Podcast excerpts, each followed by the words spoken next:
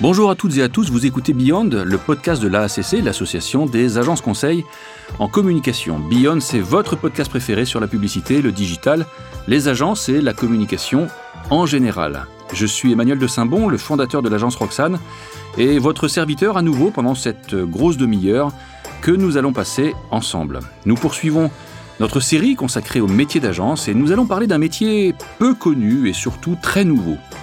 Ceux et celles qui le pratiquent, on ne les verra pas forcément pendant les board créa, les brainstorming ou en charrette à 2h du matin, et pourtant, ils font pleinement partie du monde ou du nouveau monde des agences. J'ai nommé les responsables RSE.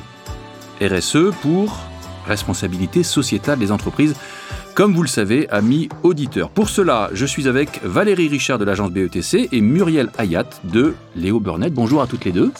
Bonjour. Bonjour. Bonjour, Alors, mettons tout de suite les choses au clair. Non, le responsable RSE ne se balade pas toute la journée dans les couloirs de l'agence pour ajouter des plantes vertes dans les bureaux, proposer des massages aux collègues stressés, de toute façon il n'y a plus de collègues, ou mesurer le CO2 émis par une réunion créa où les cerveaux sont en ébullition. Ça va beaucoup plus loin que ça.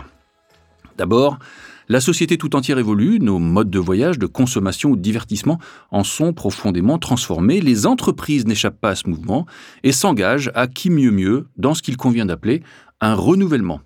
Les agences, elles, sont très concernées par cette évolution, euh, d'abord parce que c'est leur rôle d'accompagner ce bouleversement sociétal, mais aussi parce que leur écosystème de clients, de salariés, de candidats le leur demande.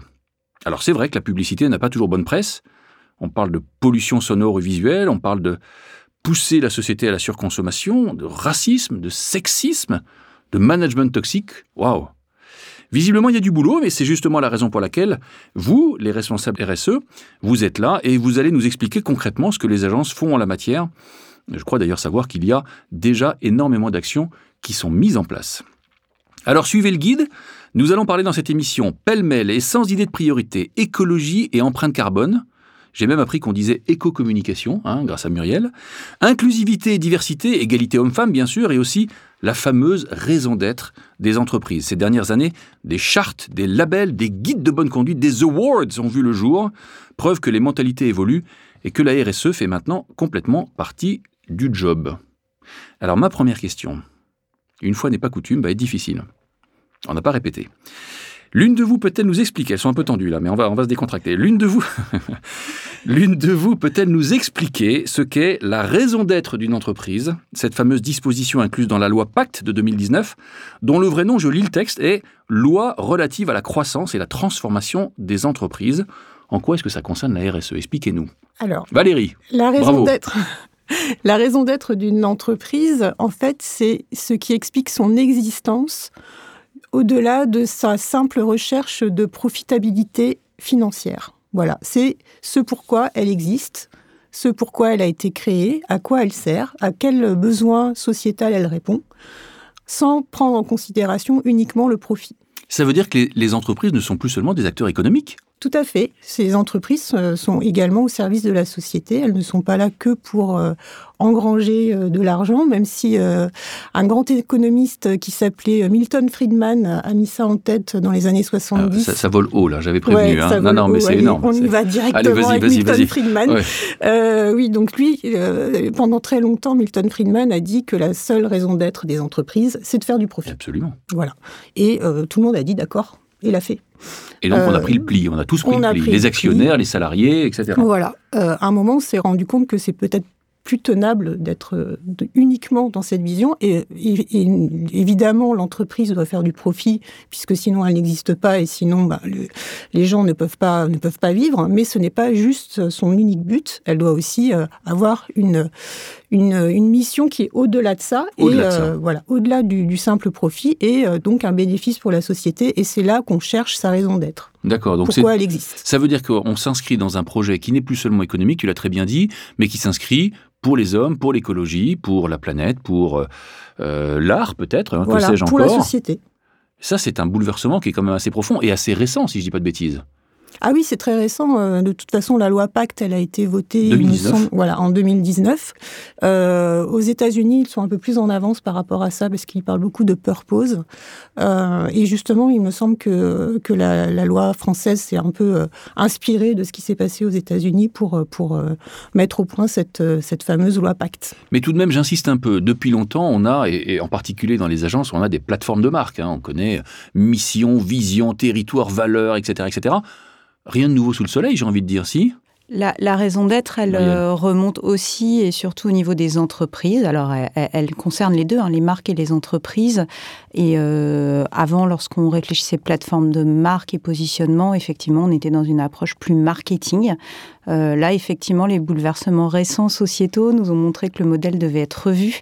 on a quand même plus de 70% des gens qui pensent que les marques et les entreprises ont plus à faire dans, l'invention du monde de demain que les États.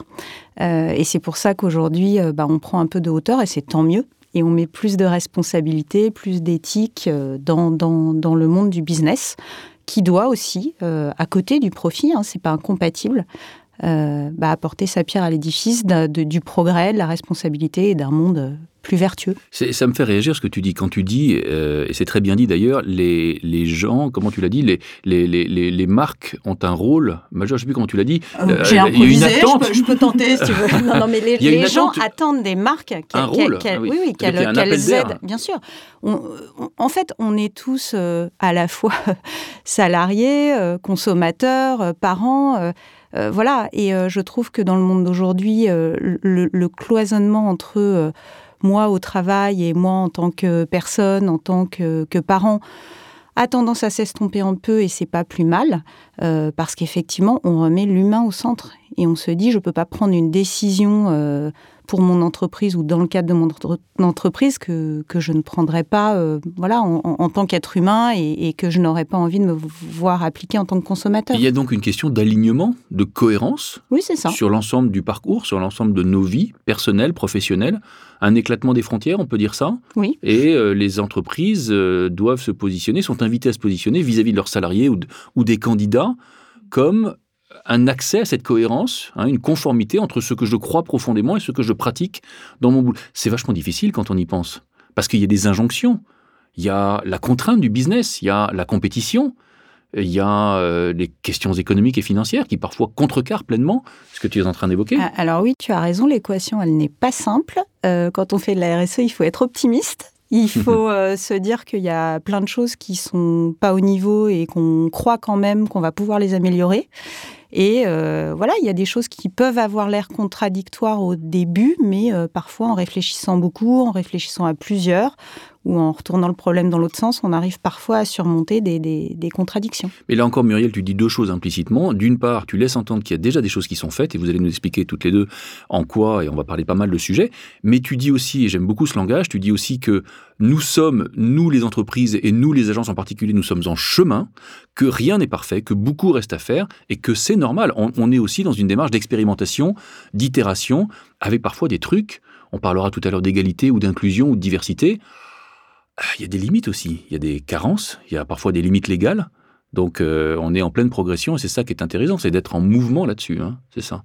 Alors j'ai quand même une question un peu plus pointilleuse avant qu'on aborde les autres sujets. Je voudrais, si vous le pouvez, parler de vos agences. Est-ce que cette démarche, et j'imagine que oui, puisque vous êtes là, est engagée dans vos agences, est-ce que par exemple vos agences ont défini leur raison d'être? Est-ce que c'est en cours de travail? Qu'est-ce qu'il en est chez vous? Alors chez BETC, on n'a pas défini notre raison d'être à proprement parler. Euh, on est plus euh, dans une, la, construction d'une politique RSE qui prenne en compte les différents piliers de la, vie d'une agence, que ce soit la vie au travail, le core business et nos engagements. On n'en est pas encore à la, raison d'être qui est vraiment le niveau ultra, ultra haut euh, de la construction d'une entreprise à mission, puisque la raison d'être, ce sont les entreprises à mission. Donc les agences pub, je ne sais pas s'il y en a qui sont déjà dans cette démarche de se faire classer comme entreprise à mission, euh, ce qui serait très bien d'ailleurs. Euh, mais pour l'instant, chez BETC, nous, nous sommes dans, dans, le niveau en dessous, mais je, je, je, ne, je, je pense qu'on peut euh, effectivement penser à la, la raison d'être. Tendre vers. voilà, tendre vers la raison d'être. Chez toi, Muriel, chez, les, chez le Burnett Alors, on a défini un credo qui est très engagée, mais justement au moment où on se reposait toutes ces questions de responsabilité et de qu'est-ce qu'on veut vraiment faire. Euh, nous, notre credo, c'est Sharper Minds, Brighter Future. Euh, et c'est de dire euh, notre plus grosse responsabilité, puisqu'on est une agence de communication, ce sont les messages qu'on émet. Euh, et on a envie de se dire que à la fois le contenu des messages il est euh, responsable et qu'à la fois la façon dont on les émet elle est responsable. Donc nous on est très axé sur les messages et on pense qu'il y a vraiment une intelligence collective. Et là je reviens euh, au, trio, voilà une intelligence collective chez les marketeurs dans les marques, chez les communicants dans les agences et puis auprès des consommateurs, des, des gens dont on parle mmh. tout le temps. Euh, qui ont tous envie de faire avancer les choses positivement et qu'il euh, il faut tous qu'on se stimule les uns des autres euh, pour, pour, faire monter le niveau de l'intelligence collective et faire en sorte, c'est ça, c'est le fait de savoir, d'apprendre, de, de, stimuler l'intelligence qui fera que les gens vont avancer ensemble et, progresser. Et je me permets de préciser, puisque moi je suis à la tête d'une petite agence de moins de 20 personnes, que chez Roxane, nous faisons des, des médias sociaux, c'est notre spécialité, nous réfléchissons à ce, en quoi nous pourrions contribuer à une utilisation plus raisonnée et plus consciente des réseaux sociaux. Il y a de nombreux travers, il y a de nombreux syndromes, et on a un travail formidable à faire là-dessus, qui n'est pas un travail économique, mais qui est un travail très clairement euh, sociétal. Alors, il faut qu'on, je voudrais qu'on parle d'écologie, parce que c'est souvent, euh, c'est souvent le, le, terrain sur lequel on est, on est attendu. C'est vrai que nous, on n'est pas des entreprises industrielles avec des camions, de la production, des usines, et pourtant nous sommes très concernés par l'empreinte carbone. On a, beaucoup transformé dans, les agences notre façon de faire le métier. On parle même d'éco-communication. Expliquez-nous ce qu'il en est. Qu'est-ce que ça veut dire ce terme d'éco-communication? On imagine que ça touche la conception, la production, ça touche la diffusion. Je vous vois sourire. Alors, je vais faire. Ben non, mais parce qu'on on, en parle beaucoup. Et alors, je vais faire une petite intro, mais après, je vais passer la parole à la Valérie parce qu'elle est, elle est, c'est, une star sur le sujet. ça, ça, se jette des fleurs, c'est merveilleux. Non, mais c'est vrai. Euh, c'est ça la RSE. non, ouais, on est, on est des bisounours, nous. Ouais. Euh, alors, Muriel. L'éco-communication, euh, c'est euh, le fait de se dire, dans toutes les phases qui animent un projet de communication, on a des impacts qui sont des impacts soit écologiques, soit humains. Et euh, de réduire tous les impacts négatifs. Euh, donc, euh, ça va. Les différentes phases, c'est la conception, la, création, la réalisation, la production qui elle condense souvent 70% des impacts écologiques et environnementaux et la production. Production de support, production de films, production d'affiches. Exactement. le déploiement, l'utilisation des médias et puis la fin de campagne il faut penser à débrancher euh, les sites Internet lorsqu'ils sont temporaires, euh, à retirer des bâches, etc. Donc tout ça, c'est les différentes étapes. Et ces différentes étapes, elles ont des impacts euh, écologiques, évidemment, mais elles peuvent avoir aussi des impacts humains. Est-ce qu'on prend des mannequins qui, font un taille 34 Des impacts sociétaux Quelle image de la femme on donne dans les publicités, etc., etc. Mais quand vous avez un client, et on pense à un grand des cosmétiques, qui vous pousse à avoir des corps sublimés, ça veut dire que c'est quelque part la responsabilité de l'agence, au moins de discuter de ces arrangements. De... Oui, c'est ça. Oui. oui. oui. Clairement, oui. Ah oui, oui. Ça fait partie de la responsabilité du communicant, bah déjà de mettre en garde son client sur le fait qu'il risque peut-être euh, d'avoir un, sa réputation entachée par le fait qu'il ne montre que des corps euh, ultra maigres, parce que c'est vraiment plus dans ce que veut la société. Euh, je pense à cette marque de lingerie dont le nom m'échappe là tout de suite, mais qui faisait des défilés avec des anges, Victoria's Secret, mhm. voilà, qui a été quand même une marque qui était très très très euh, connu et, euh, d'une très bonne réputation pendant des années et qui maintenant euh, a vu ses ventes s'effondrer parce que les dirigeants veulent une, avaient une vision de la femme ultra mannequin avec un corps très très très sublimé qui n'est pas le corps des femmes. Inaccessible et souvent traumatisant pour les jeunes filles. Tout à fait. C'est ça. Voilà, donc ça c'est la responsabilité du communicant que de mettre en garde son client sur le fait que il peut quand même euh, déclencher une polémique si, euh, s'il continue dans ce sens. Et je reviens à ce que tu disais, Myriel, sur les supports plus traditionnels, affichage ou imprimé sans adresse, du papier, du papier, du papier. Là aussi, vous incluez cette, euh, ces réflexions Oui, bien sûr. Dans... Bien sûr, l'éco-production, pour le coup, puisqu'elle en est à l'étape de production. Elle vise, par exemple, bah, sur de l'imprimé, à leur dire est-ce que vous êtes sûr que vous avez besoin d'un grand papier et qu'on peut pas faire plus petit? Est-ce que vous avez su, est-ce que vous êtes hmm. sûr qu'il faut viser autant de consommateurs? Est-ce qu'on peut pas cibler un peu mieux? Est-ce que le papier est recyclé? Est-ce que les encres sont végétales, etc., etc.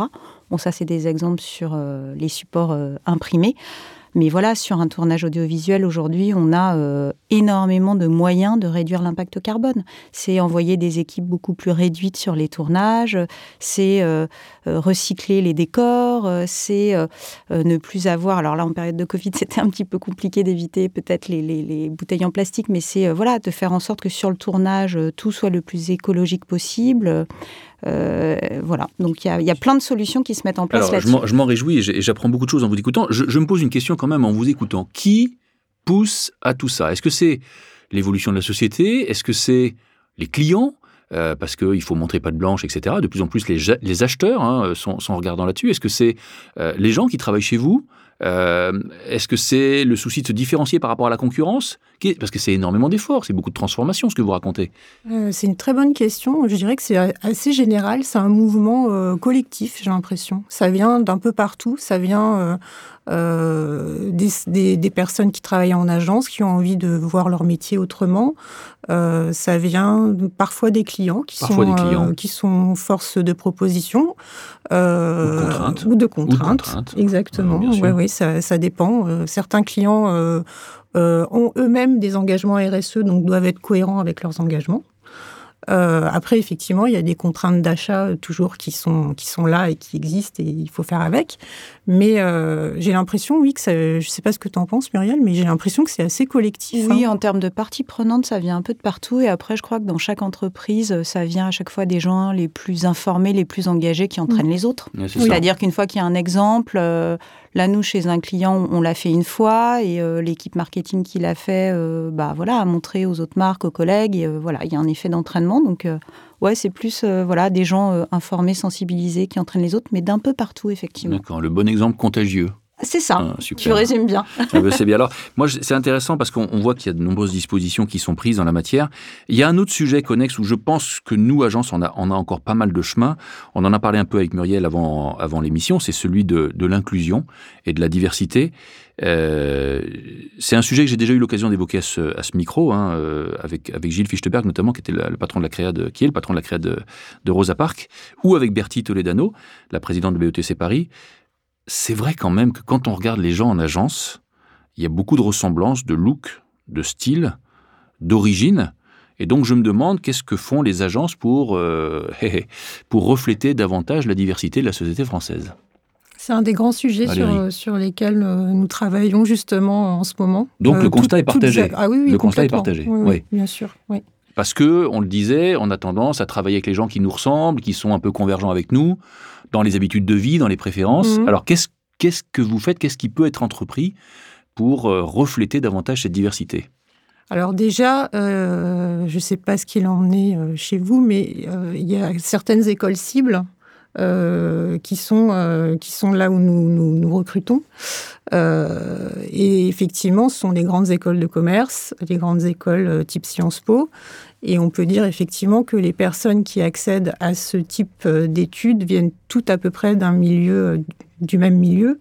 Donc il y a déjà peut-être un, quelque chose à regarder au niveau de, de l'éducation, au niveau euh, de, de, oui, au, niveau de, des études et euh, aller voir peut-être en amont, euh, les, aller dans les lycées, aller dans les collèges, venir parler de nos métiers, expliquer aux gens que quel que soit leur milieu social, ils peuvent faire des études de communication, faire une grande école, etc. Peut-être c'est à nous aussi d'aller d'aller plus. Mais vous le faites, vous le faites. certains d'entre vous vont dans les lycées de, de zones défavorisées pour présenter vos métiers pour aller à la rencontre des jeunes Alors nous, ce qu'on a fait, euh, nous, BETC est à Pantin.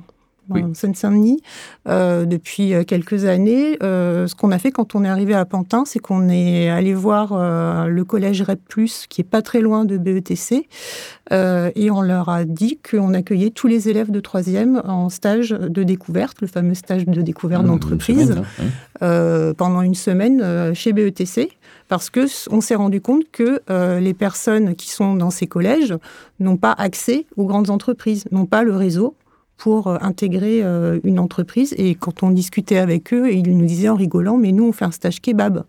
Voilà, parce que c'est le seul endroit, ben, c'est le, kebab du coin qui les accueille pour, pour faire leur stage de découverte, parce qu'ils n'ont pas d'autres réseaux. Oui, habituellement, on fait un stage kebab d'abord. Voilà, on fait un stage kebab ou on fait un stage en franc prix. Euh, donc là, on, est, on les a tous pris. On a pris, euh, il y avait, euh, je crois. Oui, c'était un gros boulot. Oui, je pense. on, a bien rigolé. On, évoquait oui, De notre côté également, on a ce même constat. Et effectivement, on se dit que c'est les sources de recrutement qui sont pas assez diversifiées, puisqu'on a eu tendance depuis des années à recruter dans les écoles de commerce, les écoles de publicité, voilà, donc ça c'est une des premières choses auxquelles on va s'attaquer, les sources de recrutement. Et là, euh, elle a été lancée une initiative, parce que Léo Burnett fait partie du groupe Publicis, qui s'appelle Publicis Track. Euh, il y a eu déjà une première session de stagiaires en janvier, il y en aura une autre, euh, une autre en juin, pour ouvrir l'agence à des BTS de communication qui viennent passer six semaines chez nous. Donc euh, voilà, il va y avoir euh, des promotions comme ça qui vont se succéder. Et non seulement on voudrait pérenniser et faire grossir cette chose-là, mais on voudrait aussi que ce soit contagieux chez nos clients, euh, leur, leur donner un peu l'idée et les pousser un petit peu aussi à, ouvrir leurs leur portes. D'accord. Donc effectivement, il y a des, il y a des filières. C'est quand même assez spontané et légitime, effectivement, pour les, les agences de publicité de s'adresser à des écoles de com ou à des écoles de marketing. Ce que vous dites, en fait, c'est que une plus grande diversité de recrutement est possible, sans pour autant, naturellement, comme ça se fait, tu citais Sciences Po. Sciences Po, il y a des quotas. Hum. Euh, on, ne peut pas réserver des quotas en entreprise. Non. Non. Non, on ne peut pas. Enfin, je, crois qu'on a. J'ose croire que non. Oui. Non, et alors en revanche, nous, on, je, on, essaye d'ouvrir le, le Publicistrack à des élèves en BTS et boursiers, puisque effectivement, on veut euh, voilà, favoriser la diversité et que c'est une façon indirecte un petit peu de le faire. D'accord. Vous avez, ça, fonctionne depuis longtemps? Vous avez déjà des premières promotions ça vient, Non, non bah, ah depuis janvier. C'est Depuis janvier, ah oui, donc c'est vraiment récent, c'est vraiment en mouvement alors. Exactement. Donc ça relève encore de l'expérimentation ou en tout cas de la première. Euh, première marche, ouais. Première marche?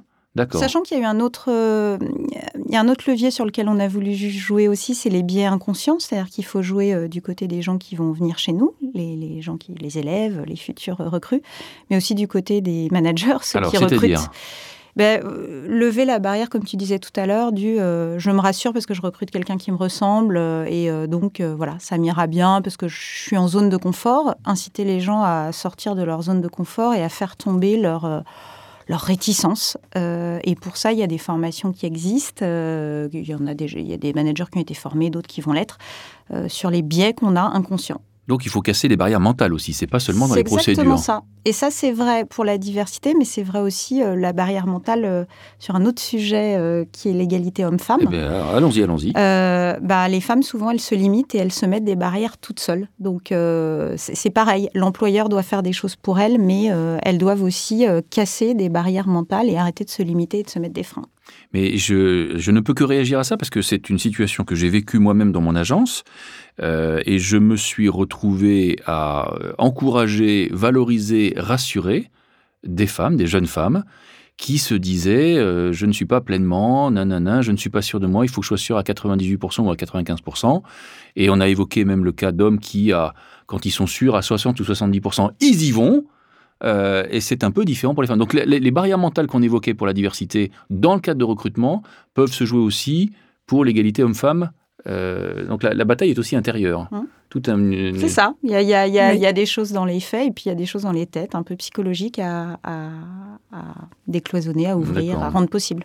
Alors, puisqu'on parle d'égalité homme-femme, j'ai envie de vous intéresser des questions basiques. Euh, pareil, qu'est-ce que vous pouvez me dire sur la situation dans vos agences? Qu'est-ce que vous faites pour euh, favoriser cette, cette parité? J'aime pas trop parler d'égalité, je vous le cache pas. Qu'est-ce que vous faites pour, euh, parler, pour favoriser cette parité? Est-ce que vous êtes en avance? Est-ce qu'il y a encore beaucoup de boulot là encore? Qu'est-ce qu'il en est? Réponse très libre. Hein. Alors chez BETC, euh, nous, on est plus euh, à essayer de, rétablir l'égalité homme-femme en ayant plus d'hommes que de femmes, ah, puisqu'on a beaucoup de femmes. Euh, et en plus avec des dirigeantes très connues qui sont très très engagées hein, Voilà, sur, sur la question. Mais sur la question de la paternité, par exemple, qu'est-ce qu'il en est? Sur la question de la paternité et plus précisément sur la question du, second parent, euh, nous avons anticipé la loi et nous avons permis euh, à tout second parent euh, chez BETC d'avoir un congé de quatre semaines rémunéré à 100%. Depuis quand? Euh, depuis le mois de juillet dernier, donc ah, avant La, promulgation de la loi. Donc avec six mois d'avance sur la loi. D'accord. Waouh, super. Donc BETC est, on va dire, dans une parité globale, mais quand même avec une, plus grande présence des femmes dans, dans, les troupes comme dans les cadres de direction. Oui, d'accord. Tout à fait. Ok. Mhm. Presque plus la parité alors. C'est ça. On est dans, une parité inversée. Qu'est-ce qu'il en est chez Lou Burnett? Alors nous, on est très bon, mais on ne le savait pas euh, avant que l'index euh, égalité homme-femme existe. Euh, donc voilà, on a été très bon, mais sans le savoir. Et depuis deux ans maintenant, les entreprises calculent un, index d'égalité homme-femme. Mhm. C'est obligatoire pour toutes les entreprises de plus de 50 salariés. Et ça se base sur quatre ou cinq critères. Euh, c'est l'écart de rémunération entre les hommes et les femmes, euh, les augmentations, les promotions, euh, le pourcentage d'augmentation de, salaire après les retours de congé mat. Ah. oui. Ah. Et, la parité dans les, dans les plus hauts salaires. Et la parité dans les plus hauts salaires. Donc tout ça, c'est à peu près les cinq gros critères. Euh, nous, maintenant qu'on a les calculs et qu'on a cet indice qui existe, on sait qu'on est à 90%, donc on est très content parce que c'est très bien. Et la loi oblige, en fait, si on est en dessous de 75%, les entreprises doivent agir et doivent se bouger.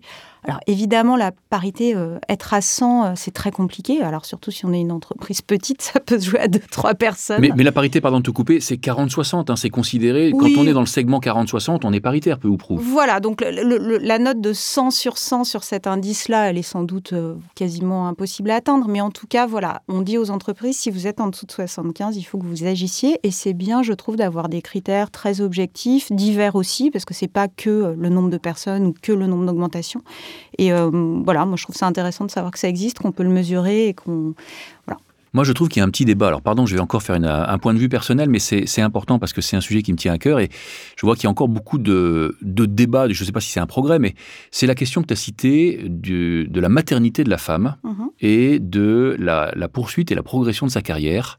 Euh, quand une femme s'absente pendant plusieurs mois au cours d'une année, Beaucoup de dirigeants pensent encore que, euh, eh elle ne doit pas être augmentée à la fin de l'année au même titre que ses collègues qui eux sont restés à trimer, euh, ou que ses responsabilités, etc. Eh bien, personnellement, je le dis, je pense le contraire. Je vais vous dire pourquoi. Je vais essayer de faire court.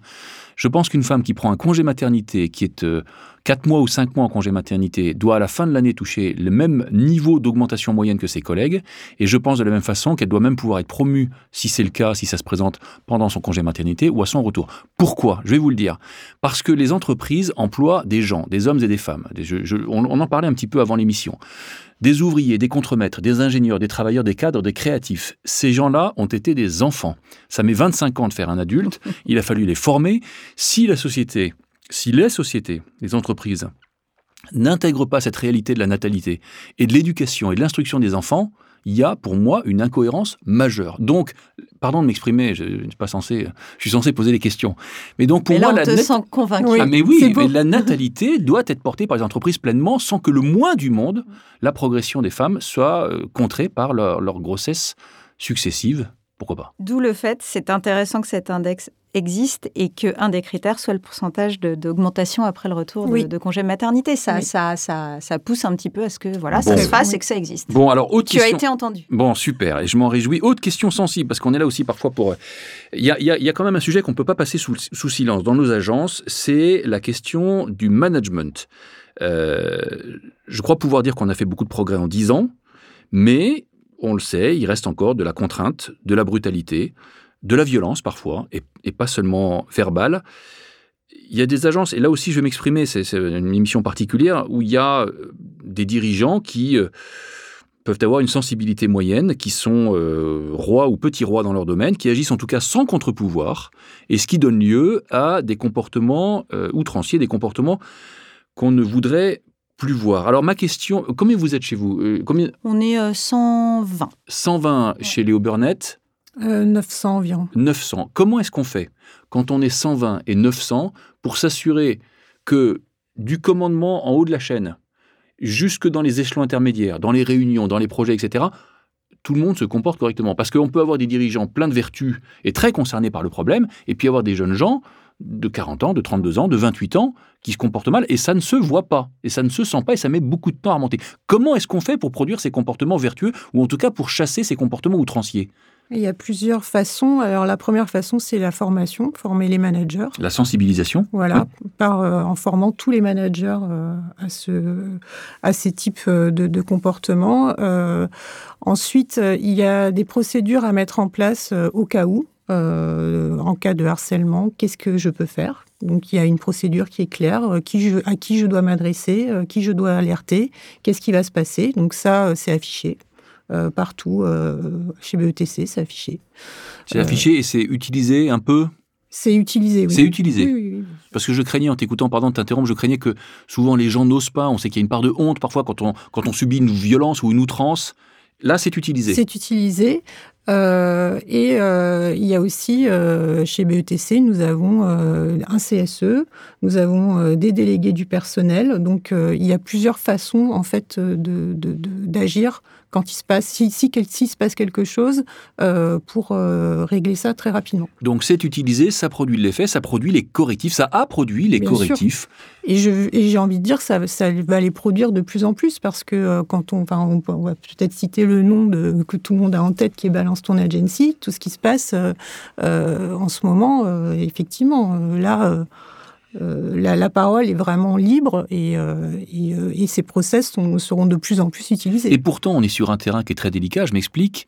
la production d'une grande création, la production d'un grand résultat économique se fait aussi avec des efforts, se fait aussi avec de la contrainte.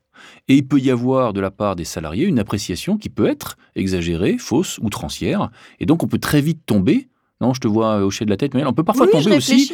On peut parfois tomber aussi dans une dénonciation qui n'est pas très fondée. Moi, je pense que c'est deux choses différentes de dire euh, parfois il y a des charrettes, mais si l'entreprise est responsable, eh ben, il y a des jours de récupération. Voilà, donc je suis d'accord avec toi. Euh, la, création, euh, parfois, on a besoin de travailler plus ou, de voilà. Une et compétition, voilà. Voilà, et ça, on est plus dans le cadre éventuellement du risque de burn-out que du problème de harcèlement. Et puis c'est différent de dire il y a des gens qui se comportent mal, euh, qui dépassent les limites de, langage, euh, de, je sais pas, sexiste, raciste ou autre. Et là, pour le coup, euh, on a beau être dans un métier de création, ça, ça, ça, a zéro place et il n'y a aucun rapport. Donc là, euh, Donc je résume à ce stade des formations, des sensibilisations, des numéros, euh, hum. des numéros verts ou des gens qui sont. Je crois que c'est toi, Muriel, qui me parlait du groupe Les Bonnes Oreilles. Oui, on a que monté, tu peux nous dire on a aussi des référents harcèlement, donc qui sont vraiment dédiés au harcèlement. Et puis on a monté un autre groupe. Il y a une dizaine de personnes qui ont été volontaires chez nous et formées à l'écoute active pour pouvoir tout simplement écouter les gens, parce qu'effectivement, les gens n'osent pas toujours parler. Donc parfois, ils n'osent pas parler à leur manager, ou ils n'osent pas parler au RH, ou ils n'osent pas parler au médecin du travail. Et donc, on s'est dit, ou aux, gens du CSE, enfin voilà, toutes les instances un peu officielles parfois peuvent faire peur. Et on s'est dit, ce serait bien qu'il y ait aussi un groupe à côté de ça, un peu plus informel. Euh, y a, il se trouve qu'il y a des gens, c'est des volontaires, mais d'un peu tous les métiers, créatifs, commerciaux, planeurs, mmh. data, il y a un peu de tout. Euh, et euh, voilà, ces gens-là sont là. Euh, si vous avez besoin d'eux, il y a leur mail, leur téléphone, leur tête affichée sur le mur et vous pouvez leur parler. Et eux, ils sont là, non pas pour vous donner des conseils, puisque voilà, c'est ni des médecins du travail, ni des DRH, mais pour déjà vous écouter. Souvent, dans 70% des cas, juste recueillir la parole règle le problème. Parfois, on a juste besoin de s'exprimer et en parlant soi-même, on trouve les solutions, on va mieux. Donc, parfois, ça s'arrête là. Et puis parfois, euh, il y a besoin d'un peu plus et euh, on réoriente, enfin ces gens-là réorientent vers les bonnes personnes. Et j'imagine que vous confirmez que un comportement outrancier peut se produire à quelque niveau que ce soit dans l'entreprise, direction ou autre, émanant d'hommes ou de femmes, car la, violence n'est pas l'apanage des hommes, et qu'il faut effectivement avoir une vigilance de, chaque instant. Oui, tout à fait. Absolument, mm. d'accord. Bon, donc il y a beaucoup de choses qui sont, euh, euh, qui sont entreprises. Ça, c'est intéressant. Je, voudrais passer, parce que l'heure tourne, et, je n'oublie pas qu'on s'adresse euh, donc au sein de ce podcast de la ACC à des jeunes gens. Je voudrais qu'on parle un peu de vos métiers. J'ai bien conscience que votre métier est très récent, qu'il n'y a pas de règles encore établies. Est-ce que vous êtes en mesure de nous dire plusieurs choses? D'abord, est-ce qu'il y a des formations types J'imagine que la réponse est plus ou moins ou pas vraiment, j'anticipe. Et puis, est-ce que vous pouvez nous dire euh, ce à quoi ça peut conduire pour la suite?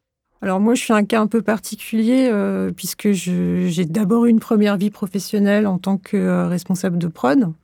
donc j'étais vraiment dans le cœur du métier des agences. Et ensuite, j'ai décidé de changer de voie et justement de, de, regarder, de prendre un peu plus de hauteur par rapport au métier, par rapport à la raison d'être en général du travail. Et c'est pour ça que j'ai fait une formation RH, un exécutif master RH à Sciences Po, pour un petit peu réfléchir sur toutes ces problématiques. Et c'est ce qui m'a amené à ce métier de responsable RSE. D'accord. Donc une, vraie, euh, pas une rupture, mais en tout cas une impulsion, une injection, une, euh, une, une, inflexion, une inflexion professionnelle avec une formation à la clé pour exercer ce métier-là. Depuis que tu fais depuis plusieurs années. Hein. Alors ça fait euh, trois ans. Trois ans. Oui. Qu'est-ce qu'il en est pour Muriel? Moi est aussi, je suis un ovni, mais je pense que à notre âge, comme on n'a pas débuté dans la RSE, c'est assez récent comme métier. Absolument. Quand on a plus de 35 ans, Hein, on va dire qu'on est jeune comme 35 ans, c'est euh, on, est forcément un ovni quand on fait de la RSE parce qu'on a rarement débuté là-dedans. Ça n'existait pas il y a 10, 15, 20 ans. Est-ce que c'est un métier qui est ouvert aux jeunes? Est-ce qu'on peut démarrer? Oui, on peut démarrer sa carrière par la RSE. Désormais, il y a des formations. Alors, je ne vais pas pouvoir euh, t'en parler parce que du coup, je ne les connais pas, je ne suis pas passée par là. Euh, moi, j'ai fait, j'ai fait 10 ans chez l'annonceur, je faisais du marketing. Ensuite, j'ai fait 10 ans en agence. Et sur ces 10 ans en agence, j'ai fait 7 ans plutôt côté directrice conseil et, en charge des, projets ah et des clients euh, digitaux, CRM business. Et depuis trois ans, j'ai une casquette qui est euh, développement, communication et RSE depuis un an et demi.